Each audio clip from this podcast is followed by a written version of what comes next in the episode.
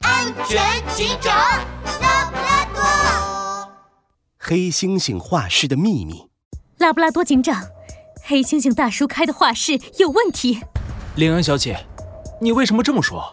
森林警察局，羚羊小姐皱着眉头，将一幅画递给拉布拉多警长。拉布拉多警长一看，画上是一个黄色的动物，一旁还写着黑猩猩的名字。嗯，这画的是小猫吗？黑猩猩说他画的是老虎。这这是老虎？拉布拉多警长怎么看也不相信。黑猩猩画的也太难看了吧？呃，不过画的难看好像也不犯法哈。不不不，拉布拉多警长，我的孩子小羚羊以前也去过黑猩猩画室学画，回来后就再也不肯去了。他说黑猩猩会摸他屁股。什么？我现在就去黑猩猩的画室看看。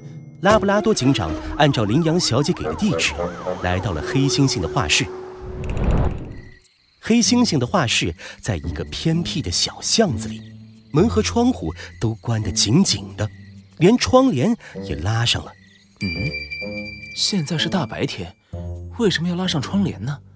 黑猩猩大叔，你在吗？我是拉布拉多警长。拉布拉多警长，你你你怎么来了？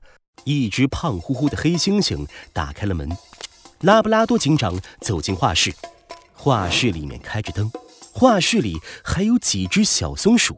小松鼠，你们是来学画画的吗？是啊是啊，不过黑猩猩大叔都不教我们画画，只和我们玩游戏。一看拉布拉多警长和小松鼠说话，黑猩猩大叔立刻有些急了，他宽宽的脑门冒出了汗水。拉布拉多警长，我我只是和小松鼠玩个游戏，不违法呀。小松鼠，你们说说，我有没有打过你们，骂过你们？没有，呃黑黑猩猩猩猩大大叔叔还还给给我我们们糖糖果果吃吃呢呢，真好吃，啊要糖超好吃的。虽然小松鼠这么说，拉布拉多警长还是不放心。那小松鼠，黑猩猩大叔和你们玩什么游戏啊？